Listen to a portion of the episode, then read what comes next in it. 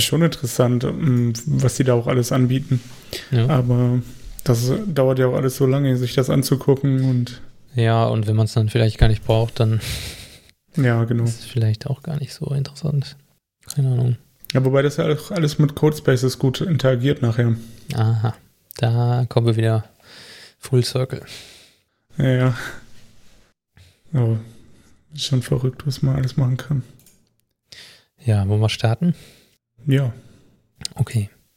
Dann habe ich mir so ein kleines Intro überlegt. So ganz grob. Wie immer. Top vorbereitet. Herzlich Scheiße, so fängt es schon wieder an. Ich habe gestern Abend das letzte Bier getrunken, ja, heute noch gar nichts. Aber gut. Heute noch gar nichts. Heute noch gar nichts, obwohl ich Urlaub habe. Wir haben Dienstag 18 Uhr, nein, 19 Uhr. Ja. Bin auch komplett trocken. Hätte man schon mal Bier trinken können im Urlaub. Ja. Gibt ja auch Leute, die tatsächlich beim Podcasten Bier trinken. Das. Nee, ich glaube, das kriege ich nicht hin. Ah, eins, ne? Ja, ja, das reicht ja manchmal auch schon. so wenig, wie ich sonst trinke. Ein alkoholfreies vielleicht, für den Geschmack. Also.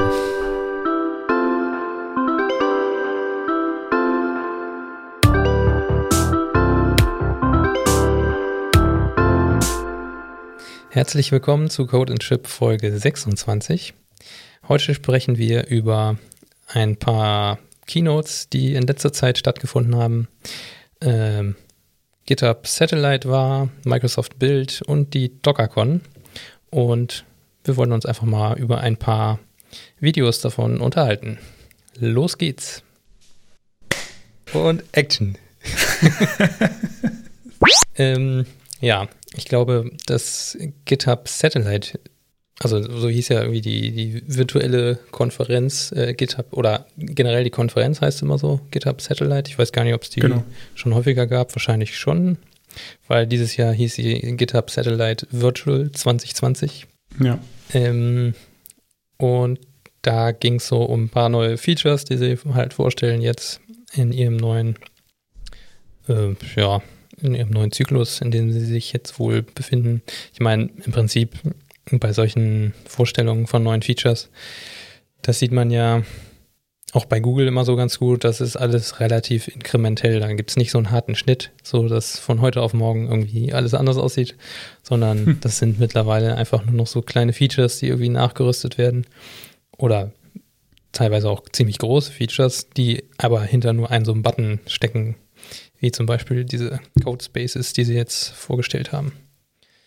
Ähm, ja, und da gab es noch, also es war natürlich jetzt alles dieses Jahr so ein bisschen im Zeichen von online zusammenarbeiten und äh, wie kriegt man Teams zusammen und wie arbeiten Teams am besten zusammen. Da haben sie auch noch so ein bisschen diese GitHub Discussions vorgestellt, was so ein, irgendwie so ein Ersatz zwischen Slack und äh, einem Forum ist. und die Threads sind im Grunde so aufgebaut wie Issues und man kann up und down voten und äh, über die neue GitHub-App, die ja auch dieses Jahr her herausgekommen ist, äh, kriegt man dann Benachrichtigungen und sowas. Ähm, ja, und das ist ja auch nur dann so ein weiterer Reiter in so einem GitHub-Repository. Und ähm, ja, da steckt aber dann schon noch ein großes Feature sozusagen hinter. Aber ja. Was für uns vielleicht noch wesentlich interessanter ist, ähm, war GitHub Codespaces. Und das Ganze basiert ja auf dem Visual Studio Code Editor, der dann mittlerweile komplett im Browser läuft. Und ja, man hat so einen kleinen kleine äh, Einstellungsdatei oder ein Verzeichnis, wo auch mehrere Dateien abgelegt werden. Das ist ja mittlerweile auch gang und gäbe in so GitHub-Repositories, dass man zum Beispiel einen Punkt Linters Verzeichnis hat oder wie auch immer. Aber auf jeden Fall gibt es dann da so einen Punkt Dev-Container Verzeichnis, wo man sich so einmal eine, alle Einstellungen für das Repository sozusagen ähm, ja, ablegt und dann kann man daraus seinen Codespace starten. Und das ist natürlich alles irgendwie containerbasiert. Man kann die, das Docker-File anpassen, was da gestartet wird. Es gibt aber schon relativ breit aufgestelltes ähm, Basis, ja, so ein Basiscontainer sozusagen, wo eine Menge drin ist, was hauptsächlich jetzt mal so auf Web-Development ausgerichtet ist, würde ich sagen. Ja, und dann kann man das äh, direkt auf der Webseite starten und ähm, ja, man hat so zwischen zwei und ich glaube 16 Cores zur Verfügung und vier bis äh, x Gigabyte und vielleicht noch eine GPU kann man sich auch noch dazu kaufen. Also letztendlich ist das dann doch schon ein bisschen für mehr gedacht, außer Web-Development, würde ich sagen. Ähm, ja, und das Ganze ist natürlich irgendwie an Microsoft, äh, nee, an, ja, auch Microsoft und GitHub-Account geknüpft. Ja, und ähm, wie findest du das denn? Ja, ich, ähm, äh, zunächst, äh, was mir so aufgefallen ist, ähm, bei der Satellite, also was du gerade gesagt hast, der Chat, äh, den sie jetzt integrieren ins Repository und auch ähm, Codespaces, das sind ja beides Produkte, die, äh, also der, dieses Chatting, was irgendwie so auf GitHub basiert hat, das gab es ja vorher mit Gitter als Open Source Projekt. Mhm. Ähm, und so ein Editor direkt in dieser Git in dieser Git-Pipeline eingebaut, gab es ja zum Beispiel bei GitLab auch schon mit dem mit der Web IDE. Mhm. Ähm, aber Microsoft hat natürlich ähm, hier, also hat es, glaube ich, geschafft, das Ding, äh, also beides einfach nochmal zehnmal geiler zu machen und dann einfach rauszupushen. Ne?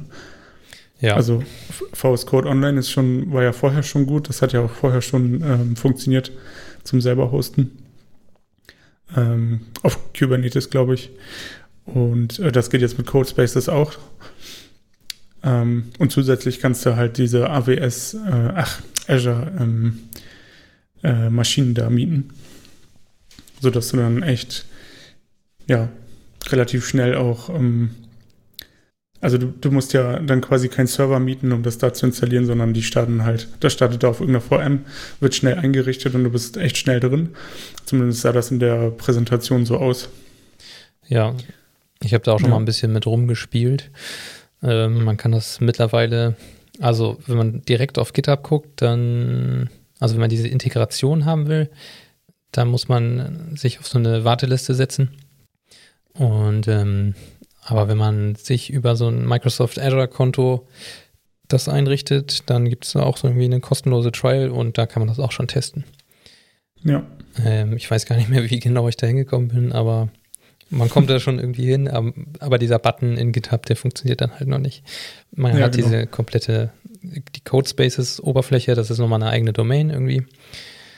Und ja, von da aus kann man dann auch die, es hat, ist irgendwie alles auch mit GitHub verknüpft. Du kannst da direkt ein Repository angeben. Wahrscheinlich auch ein fremdes sogar, nicht unbedingt dein eigenes. Und da wird dann, du kannst dann nur die Einstellungen nicht verändern. Und das wird dann halt in so einem Container gestartet. Ja, also insofern, ich finde das, äh, ich das ziemlich spannend, muss ich sagen. Auch ähm, was sie ja zusätzlich noch angekündigt haben, dieses Collaboration-Feature, dass du gleichzeitig arbeiten kannst. Ja. An derselben Codebase quasi. Ähm, da gab es ja vorher auch schon Plugins für VS Code.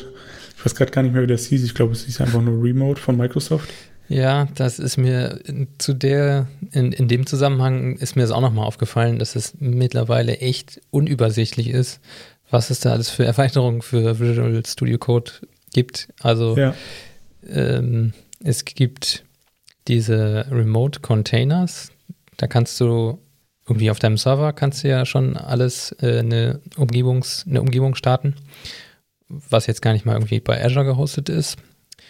Ähm, dann gibt es Remote SSH. Da kannst du dann live auf einem Server auch arbeiten. Also das ist dann nicht containerbasiert. Dann gibt es die Codespaces auf GitHub und sie gibt es auf Azure. Und ja, und äh, dann gibt es noch eben diese ganzen Kollaborationsfeatures irgendwie, wo du ja. entweder deinen Bildschirm teilen kannst, aber jetzt haben sie jetzt auch nochmal neu vorgestellt, du kannst auch zusammen in der gleichen Codebasis arbeiten und jeder hat sozusagen seinen eigenen also seine eigenen Einstellungen, sein eigenes Theme. Also das ist dann nicht so Screensharing, sondern das ist dann mehr so wie Google Docs, dass du den Cursor von dem anderen siehst mhm. und kannst den auch verfolgen, wenn der jetzt zu einer anderen Datei springt. Aber jeder kann irgendwie so sein eigenes Setup behalten und hat äh, irgendwie dann jeder die eigene Bildschirmauflösung und die eigenes, äh, das eigene Theme und Syntax-Highlighting, so wie man das halt selber haben möchte. Und muss dann nicht dann erstmal gucken, wie das beim Kollegen aussieht und sich da dann reinfinden. ja.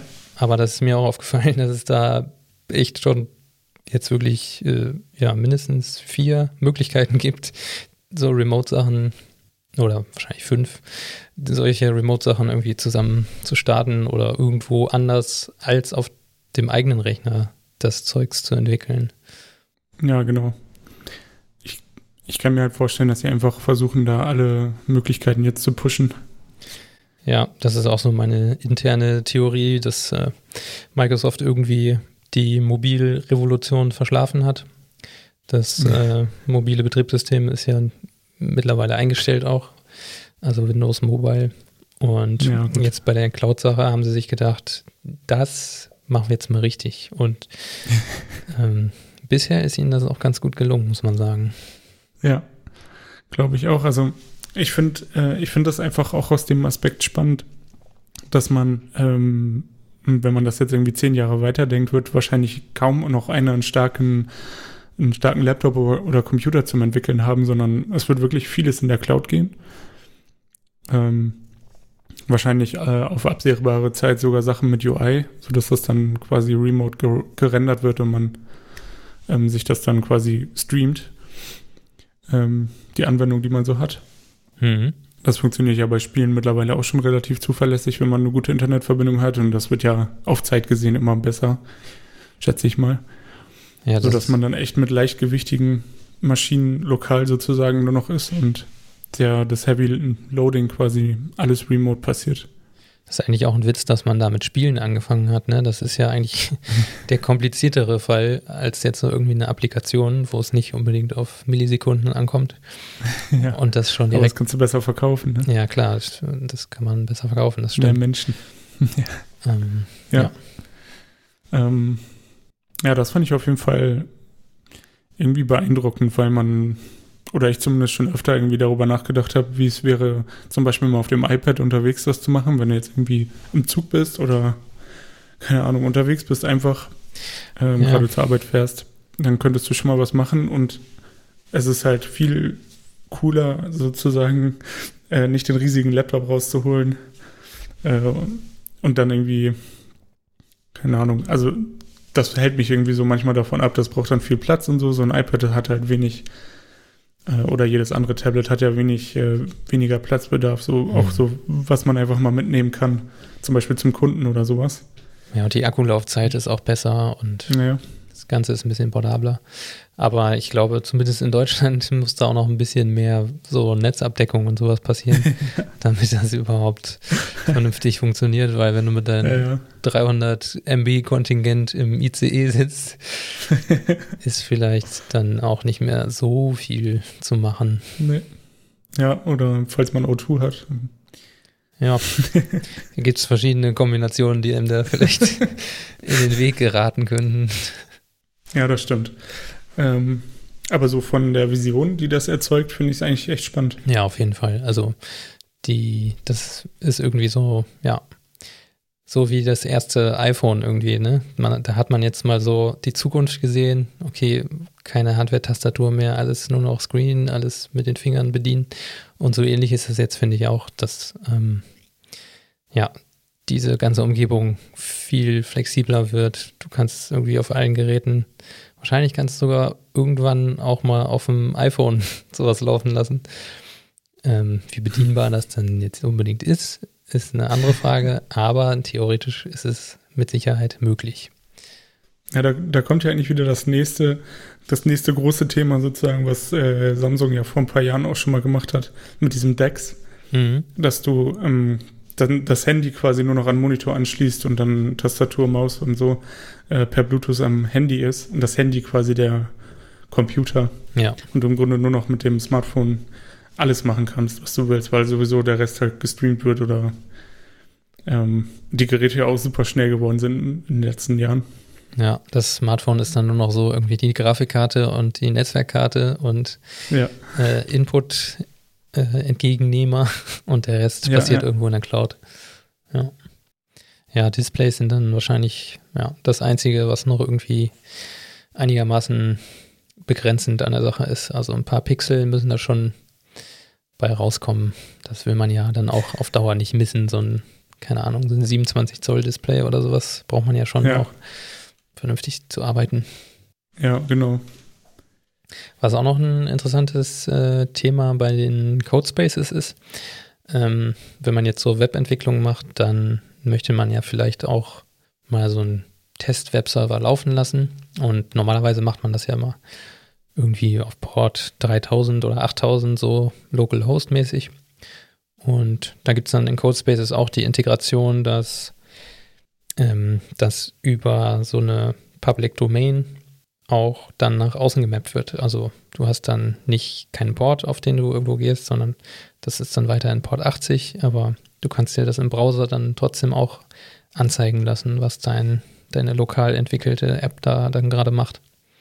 Machen sie so ein bisschen äh, Port Forwarding von Port 80 oder 443 auf den entsprechenden Port dann.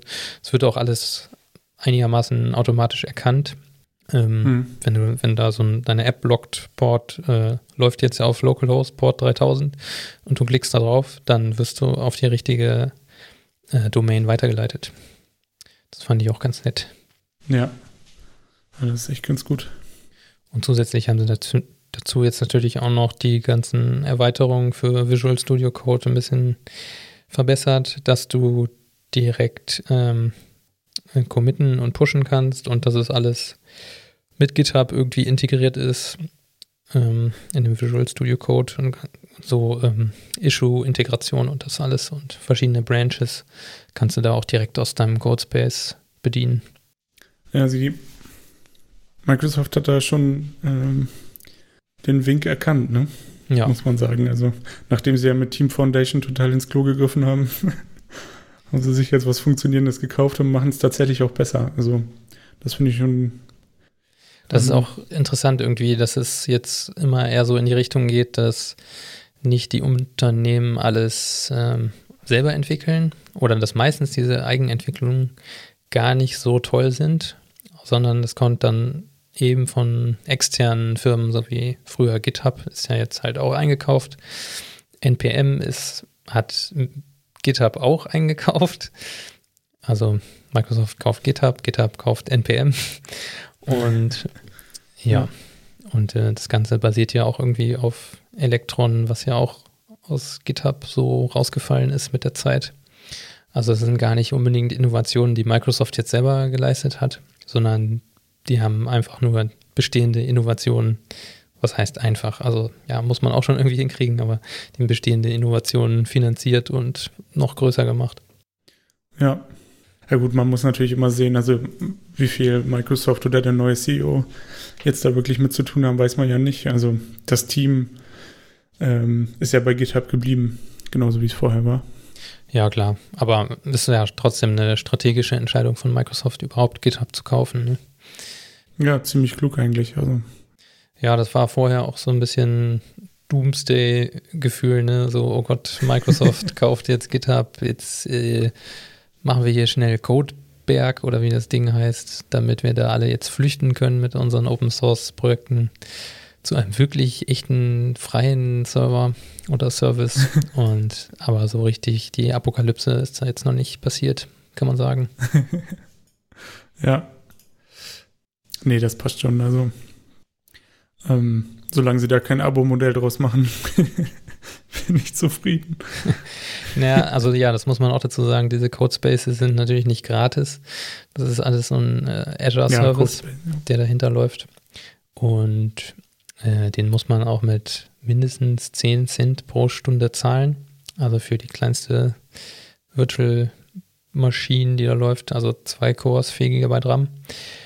Ähm, aber ansonsten ist ja GitHub auch noch ein bisschen günstiger sozusagen geworden. Du kannst ja mittlerweile auch als, äh, als, na, als Team als Organisation kannst du ja auch private Repositories haben und das ging ja auch vorher nicht. Das haben sie jetzt ja gerade erst eingeführt.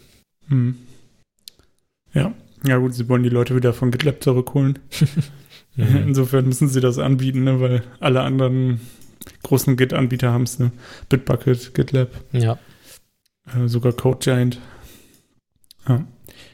Ähm, ja, ist auf jeden Fall, also in diesen ganzen Announcements, die es jetzt so gab, fand ich das eigentlich das krasseste. Also äh, da haben sie echt ein, haben sie echt was rausgehauen, muss man sagen. Ja.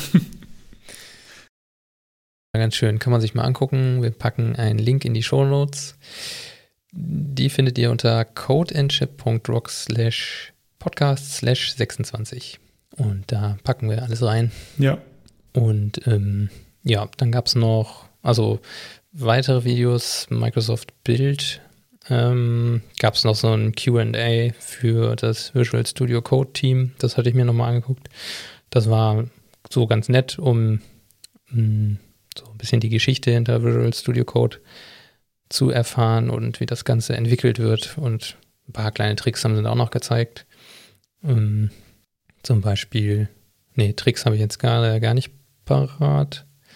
Aber was ich ganz interessant fand, dieses Insiders-Bild von Visual Studio Code, das benutzen die tatsächlich, um Visual Studio Code zu entwickeln. Also die sind immer auf der Beta sozusagen und entwickeln damit die nächste Beta, was ich auch ziemlich witzig finde eigentlich. Ähm, ja, und das, da kann man jetzt auch so ein Settings-Sync sich installieren. Das fand ich noch ganz interessant. Und das habe ich jetzt auch mal gemacht und benutze diese Insiders-Version auch dafür. Und ähm, ja, also ich entwickle ja mit ja eigentlich nur Go. Und da habe ich jetzt noch keine Probleme gehabt überhaupt, dass das irgendwie klapprig, betamäßig daherkommt. Eigentlich ist das relativ solide. Und ja, das Insiders-Bild wird eigentlich auch jede Nacht abgedatet. Und diesen Settings-Link, den kann man sich auf jeden Fall auch mal ganz gut angucken. Das das war immer so das Problem, fand ich, an Visual Studio Code, dass man da ähm, die Einstellungen so schwer zwischen den Computern hin und her synken kann. Also klar, man kann das irgendwie mit irgendwelchen anderen Drittanbieter-Extensions machen, aber das ist schon immer ein bisschen netter, wenn das auch vom Hersteller direkt kommt. Und die synken dir dann auch die Erweiterungen und alles, was du verändert hast, irgendwie. Das finde ich schon ganz gut. Ja, Macht auf jeden Fall Sinn, bevor man sich irgendwie alles wieder neu aufsetzen muss, genau. falls man mal das System wechselt. Ne? Also das fällt dann eigentlich komplett weg. Du loggst dich nur noch ein mit GitHub bei Visual Studio und dann wird das alles gesynkt und fertig ist die, ist die Laube. Ähm, ja, die findet man auch ja. da ganz normal auf der code.visualstudio.com Seite. Ähm, Gibt es für Windows, Linux und Mac natürlich. Hat auch ein komplett anderes Icon, also so ein bisschen grün und kann man parallel zu dem normalen Visual Studio Code installieren. Die haben komplett getrennte Einstellungsordner und so. Ähm, also da macht man sich nichts mit kaputt. Man kann immer zurück zur stabilen Version sozusagen. ja, ich denke auch, äh, es macht auf jeden Fall Sinn, sich das zwischendurch mal anzuschauen ähm, weil man auch mal immer wieder äh, neue Sachen mitbekommt und du bekommst ja auch immer wieder diese, äh, diese Startseite angezeigt, wenn es ähm, Updates gibt. Genau. Nach einem Update, sodass man da halt auch sieht, was sich geändert hat. Das, ja, das hat man zwar in der normalen Version auch, aber es ist natürlich ganz schön, wenn man nah dran ist am, ja, auf jeden Fall. am Puls der Zeit quasi. Ja, es ist immer so ein bisschen, ähm, also ich freue mich immer, wenn es da so Updates gibt und ich lese mir das auch mal genau durch, weil die ja auch wirklich ähm, intensive Changelogs da schreiben, dass er wirklich jede kleine Änderung irgendwie dokumentiert. Und das macht auch immer Spaß, sich das anzugucken, wie schnell sich das Ganze weiterentwickelt. Dann können wir vielleicht noch über die ja. DockerCon-Videos sprechen. Welche, hast du da welche reingezogen, angeguckt? Ich habe mir ähm, das war ja äh, letzte Woche, ne? Mittwoch oder Donnerstag? Mm, irgendwann. Weiß ich gerade gar nicht. Ja, Ende Mai irgendwann. genau. Ähm, und ähm, das ging bis 3 Uhr morgens oder so. Und ich habe dann am nächsten Tag äh, auf, auf auf YouTube eine Zusammenfassung mir ah, angeschaut. Ja. Mhm. Und die lief so nebenbei. Okay. Und am Ende habe ich das Video ausgemacht, weil ich dachte, okay, ich habe, es war nichts Interessantes dabei. ja, insgesamt fand ich das auch interessant, wie die ganzen ähm, Konferenzen das da gemacht haben. Ähm, am besten sahen eigentlich die GitHub Satellite Videos aus. Also das waren wirklich immer, also klar, das haben alle Leute irgendwie von zu Hause gemacht und so, aber bei den GitHub-Leuten, das waren alles irgendwie so ein bisschen die Hipster. Bei denen ja. standen irgendwie interessante Sachen im Hintergrund und das war alles ziemlich aufgeräumt. Und ja, hatten so recht coole äh, Wohnzimmer, wo sie drin saßen und sowas. Und bei Microsoft, bei den Microsoft Bildvideos ist das komplette Gegenteil. Da waren einfach so die Nerds am Werk, die da auch teilweise irgendwo im Keller gesessen haben, mit irgendwelchen Müll im Hintergrund. Das fand ich schon ganz lustig anzusehen. Authentisch, ne? Ja. und GitHub und Microsoft waren auf jeden Fall live, so wie das immer aussah. Und die DockerCon-Videos, die waren alle voraufgezeichnet. Also die wurden dann auch irgendwie live gestreamt. Und ähm, der entsprechende Speaker war dann auch im Live-Chat da anzutreffen und hat auf Fragen geantwortet. Aber teilweise waren die so von einer Woche vorher aufgezeichnet, hat man dann in irgendwelchen ähm, Seashell äh, hat man das dann halt gesehen, welches Datum das ist und so. Und ja, das wurde dann halt sozusagen live erstmal das erste Mal gestreamt und direkt, wenn der Stream vorbei war, war dann direkt der Link zu einem YouTube-Video da auch verfügbar und man konnte sich das angucken nochmal auf YouTube. Ja. Und das war dann genau das gleiche Video nochmal, was auch gerade live gestreamt wurde. Beim ersten habe ich mich gewundert, wie die das so schnell geschafft haben, aber dann ist mir relativ schnell klar geworden, okay, das ist alles voraufgezeichnet. Und da war dann natürlich auch noch ein Talk mit äh, Become a Docker Power User with Microsoft Visual Studio Code. Und da war auch nochmal die Docker-Erweiterung für Visual Studio Code äh, vorgestellt. Und die ist mittlerweile auch richtig gut geworden. Ich hatte die immer nur für Syntax-Highlighting und ein bisschen Code-Completion bei Docker-Files und sowas benutzt. Mhm. Und ähm, die kann aber auch mittlerweile eigentlich sogar noch mehr als diese doofe Docker Desktop App macht. Ähm, du hast eigentlich deine ganzen Container da irgendwie in der Seitenleiste und kannst Images angucken, Container starten, stoppen, dich auf Logs schalten. Das wird dann direkt in der, im integrierten Terminal da geöffnet. Also das kann man sich auch echt nochmal gut angucken. Und ja, wenn man die Remote Extension hat, dann kann man auch direkt in die Container rein ähm, springen, quasi über diese Docker, über diese Remote Extension. Dann sieht man ja links in der Leiste einfach mhm. den Container, den man gerade gestartet hat und kann Rechtsklick drauf machen. Ja. Und dann, äh, ich weiß gerade nicht genau, wie es heißt, aber irgendwie Start Remote hier oder so und dann kannst du da drin entwickeln. Was man natürlich auch noch machen kann, ist ähm, Remote SSH installieren und dann auf einem Server arbeiten, wo Docker läuft. Und dann mhm. kannst du dich auch auf den Server Docker äh, Daemon sozusagen draufschalten. Das ist auch ganz hilfreich, eventuell. Und ja, das fand ich auf jeden Fall ganz interessant. Das kann man sich mal angucken, das Video. Und ähm, was ich noch sehr interessant fand, war dieses Docker Build Kit. Da hatte ich noch nie was von gehört. Warum auch immer. Warum das sich noch keiner äh, vorgenommen hat, das mal irgendwie irgendwo vorzustellen. Ich fand es ziemlich gut eigentlich. Ähm, ist auch noch nicht, ist noch keine 1er Version, ist irgendwie noch bei 0.7 oder sowas. Aber das beschleunigt auf jeden Fall schon mal so einen Docker-Bildprozess um einiges, weil die mhm. Stages oder teilweise auch die Run-Befehle parallel laufen können. Und ja, je nachdem, was man da für ein Setup hat von Docker-Files, kann das schon enorm viel äh, bringen. Und ich glaube, da sind auch noch so Techniken drin, wie er kann sich einzelne Layer von Images, die irgendwo auf einer Registry sind, für diesen Bildprozess ziehen. Also muss ich dann nicht das ganze Image ziehen, sondern er erkennt, ah, okay, ich brauche ja nur diesen einen Layer und zieht sich den dann von einem bestehenden Image und sowas. Also das kann man sich auch nochmal gut angucken. Das fand ich ganz hilfreich. Und man kann das einfach schon äh, aktivieren bei der normalen Docker-Installation. Ist nur so eine Umgebungsvariable Docker-Bildkit gleich 1 und dann läuft das mit Bildkit. Bildkit. Hast du es auch schon mal ausprobiert? Ich habe, ähm, als du es mir erzählt hast, habe ich das einmal ausprobiert ähm, und hatte ziemliche Probleme, weil die Sachen jetzt gleichzeitig gelaufen sind. okay. ähm, aber ich habe gesehen, man kann das auch restricten. Also man kann sagen, bis hier soll das parallel laufen. Mhm. Dann macht das und dann wieder parallel. Ähm, ich habe jetzt leider gerade den Befehl vergessen. Ja, dieses Bild. Aber das geht auf jeden Fall. Bildkit, das äh, kommt auch nochmal mit so einem, also man kann ganz normal Docker Bild benutzen. Also Docker Bild XYZ minus T mhm. irgendwas. Und Kontext ist hier und sowas. Aber mal, es gibt auch noch so ein Bild-CTL-Befehl oder so ein Binary.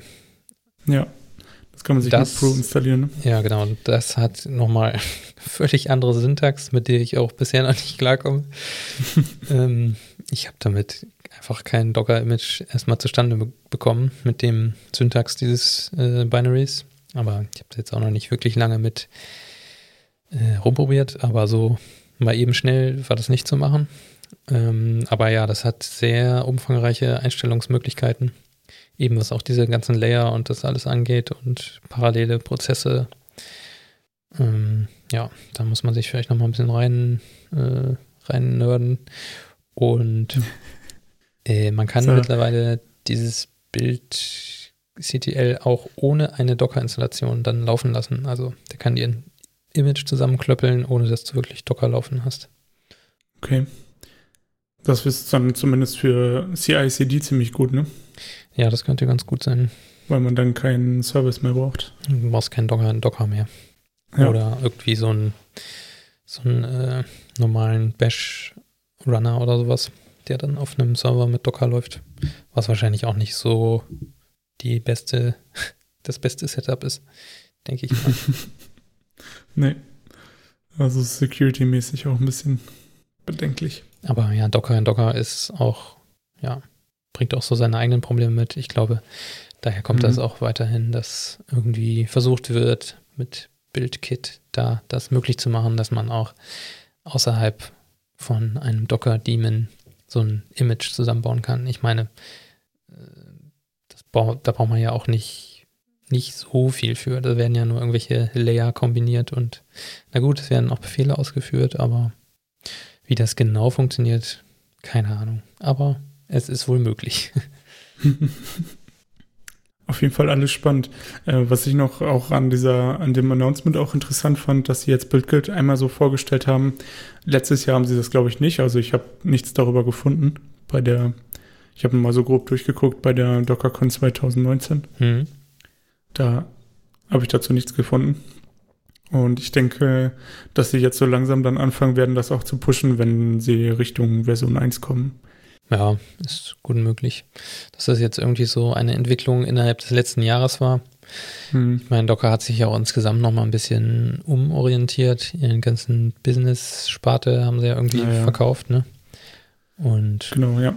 Docker II wurde verkauft, ja. Ja, und jetzt konzentrieren sie sich irgendwie darauf, ja, einfach nur noch auf die Images und die einzelnen Container, denke ich mal, ne? Dass Docker irgendwie so der Standard wird, um ja. Container zu, Images zu erzeugen und irgendwelche Container laufen zu haben. Ja, das äh, ist ja auch ähm, in, in Docker Desktop für Windows und Mac ist ja mittlerweile auch Kubernetes mhm. ähm, eingebunden und ich kann mir auch vorstellen, dass sie langfristig vielleicht von ihrer Runtime so ein bisschen weg wollen. So dass man dann, also, dass sie zum Beispiel Docker Swarm Mode nicht mehr supporten und solche Geschichten. Hm. Ja, das wird auch nochmal spannend dann in einem Jahr zu sehen, was sich da dann noch hm. getan hat. Ja, das stimmt. Was mir sonst noch so insgesamt aufgefallen ist, irgendwie wurde ziemlich häufig nochmal 12-Factor-Apps ähm, oder dieses 12-Factor-Prinzip genannt, sowohl bei Microsoft als auch bei, der, bei ein paar DockerCon oder bei mindestens einem DockerCon-Video. Äh, das scheint auch sich einigermaßen durchzusetzen, wobei da wurde immer nur gesagt, ja, 12-Factor-Apps und besonders äh, Konfiguration nur übers Environment. Also das wurde mhm. immer zusammen genannt, dass man sich da diese ähm, auf dieses Prinzip bezieht. Und ja, aber insgesamt fand ich das doch schon ganz lustig zu sehen, wie diese ganzen Tech-Firmen eigentlich zusammenarbeiten und gar nicht so irgendwie gegeneinander. Ne? Also Docker mhm. arbeitet mit äh, Visual Studio Code vernünftig zusammen und umgekehrt und alle versuchen irgendwie sich mit den ganzen Cloud-Diensten zu arrangieren. Und äh, du kannst ja auch Richtung AWS, gibt es ja auch, also mit Docker AWS ist ja auch eine große Geschichte im Grunde. Also gibt es schon einige Überlappungen und so diese ganze, ja, dieses ganze Drama und Beef, was man so, was ja auch irgendwie so über so Anhänger von diesen Firmen immer dann verbreitet wird, das ist schon eher so ein bisschen würde ich sagen, kommt aus den Marketingabteilungen oder habe ich so das Gefühl, dass es daher kommt. Und dass die, ja. die Developer, die jetzt bei den Firmen arbeiten, ähm, die, denen ist es eigentlich egal, so wie uns auch, wo das Zeugs herkommt. Hauptsache, man hat irgendwie cooles, cooles Zeugs, womit man nette Sachen entwickeln kann. Das ist mir auch nochmal irgendwie so ein bisschen klar geworden bei diesen drei Konferenzvideos. Ich meine, gut, Bild und äh, Microsoft Build und GitHub Satellite ist ja im Grunde, gehört schon zu einer Firma, aber trotzdem, ähm, das Ganze funktioniert auch auf Apple-Geräten und sowas. Und ja, bei der Corona Tracing API da haben äh, Apple und Google ja auch ziemlich gut zusammengearbeitet. Und das ist, glaube ich, auch eher aus so einer Developer-Richtung gekommen und gar nicht jetzt, war gar keine irgendwie eine Marketing-Aktion oder sowas. Das finde ich auf jeden Fall auch interessant, dieser Trend, dass irgendwie alles ja. äh, mehr in Richtung Kollaboration und Kompatibilität geht, anstatt dass alle nur noch ihre eigenen Umgebungen machen und alle machen nur noch ihr eigenes Zeugs. Und wenn du da einmal drin bist, kommst du nämlich mehr so leicht raus. ja, man muss ja, man muss ja da auch sehen, dass ähm, alle oder viele Anbieter jetzt ja auch Cloud-Services haben. Also AWS, Azure, Google hat äh, die App Engine, mhm. äh, beziehungsweise Google Cloud. Und ähm, die müssen ja irgendwie auch zusammenarbeiten und dieses 12-Factor-App kommt ja auch aus einem ähm, Hosting, also Plattform as a Service äh, Anbieter äh, mhm. mit Heroku, glaube ich. Ja. Also die haben das irgendwann mal vorgestellt. Und die haben, ähm, also die Idee ist ja wirklich, ähm, immer mehr Port Port Portabilität zu haben. ja. Und ähm, der Punkt ist, ähm, den ich machen will, wenn, äh, wenn alles gut zusammenarbeitet und wenn es nachher egal ist, auf welcher Plattform ich das hoste, dann bin ich eher geneigt, auch mal umzuziehen. Mhm. Und dann bin ich auch eher geneigt, mal vielleicht, keine Ahnung, vielleicht gibt Azure mir irgendwelche coolen Features, die AWS gerade nicht hat und ich brauche die unbedingt, dann hoste ich da halt ein paar Services für, mein, für meine Company, äh, die ich vielleicht da günstiger bekomme oder halt ähm, einfacher implementieren kann mit den Tools, die dann dort vorhanden sind. Ähm, das heißt, es geht, glaube ich, hintenrum irgendwie schon immer ums Business natürlich.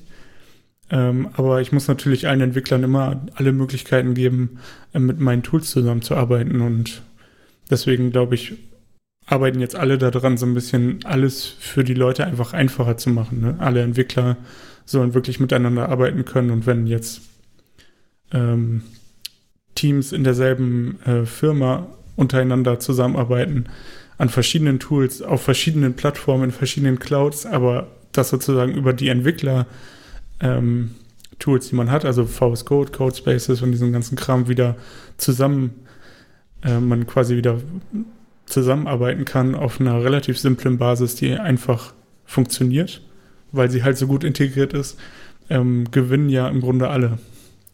Das ist jetzt zumindest so meine Theorie. Hm.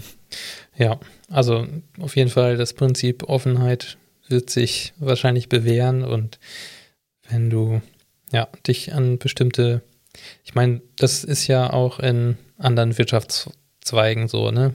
Genau. Also wenn du dich an bestimmte Normen hältst und so, dann äh, ja, ist es auch mal einfacher für die Kunden, sich umzuorientieren. sowohl äh, zu dir hin als auch von dir weg, aber ich glaube, dass zu dir hin oder zu einer Firma hin, das ist dann schon der größere Anreiz auf jeden Fall. Und mhm. ja, so ein bisschen Login versucht ja jede Firma irgendwie zu machen, dass ja. sie dich da ähm, ja, über bestimmte Features versuchen, bei der Stange zu halten. Ich meine, Codespaces wird da zum Beispiel auch eine große Rolle spielen, denke ich mal. Aber andererseits, die Plattform, auf der das läuft, ist halt auch universell und wenn, ja, wenn du es ja. hinkriegst, kannst du es dir auch selber irgendwo hosten. Und wenn du dir keine Gedanken drüber machen willst, ja, dann gehst du hin zu GitHub Microsoft. Ja.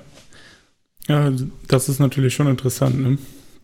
Ähm, also nicht umsonst gibt es ja zum Beispiel auch DIN-Normen und sowas. Also man versucht ja jetzt gerade so irgendwie alles äh, zu bündeln und die Tools einfach ähm, so ein bisschen zu standardisieren.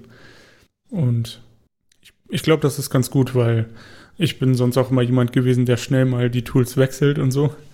Und der gerne Neues ausprobiert und dann aber meistens wieder zurückgegangen ist, weil ich mit dem alten Kram halt gut zurechtgekommen bin. Mhm und das Neue irgendwie es nicht bietet oder ich mich umgewöhnen muss und ich keine Lust dazu habe. Und ähm, wenn wirklich alles ineinander integriert ist und es einfach funktioniert, also es wirklich simpel ist, warum sollte ich dann noch wechseln oder warum sollte ich dann, ähm, also für, für mich als Entwickler hat es dann auch noch Vorteile. Ja. Ich. Gut, ich glaube, wir haben genug äh, für diese Folge geredet und ähm, dann wünschen wir euch noch eine schöne Woche. Viel Spaß bei den Videos. Und wenn ihr auch ein paar Videos geguckt habt, könnt ihr mal Bescheid sagen. Würde uns auch interessieren, was ihr davon haltet, von den neuen Änderungen, ob ihr Codespaces benutzt oder nicht, oder ob ihr das ganz furchtbar findet. Wir finden es super. Sagt uns eure Meinung. Jetzt bist du dran.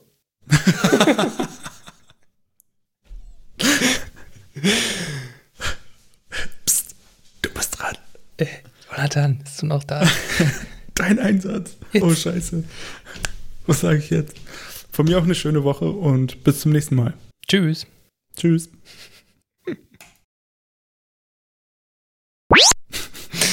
Da war ja wieder der Hate, der Hate-Stoppknopf. Voll gut. Ende.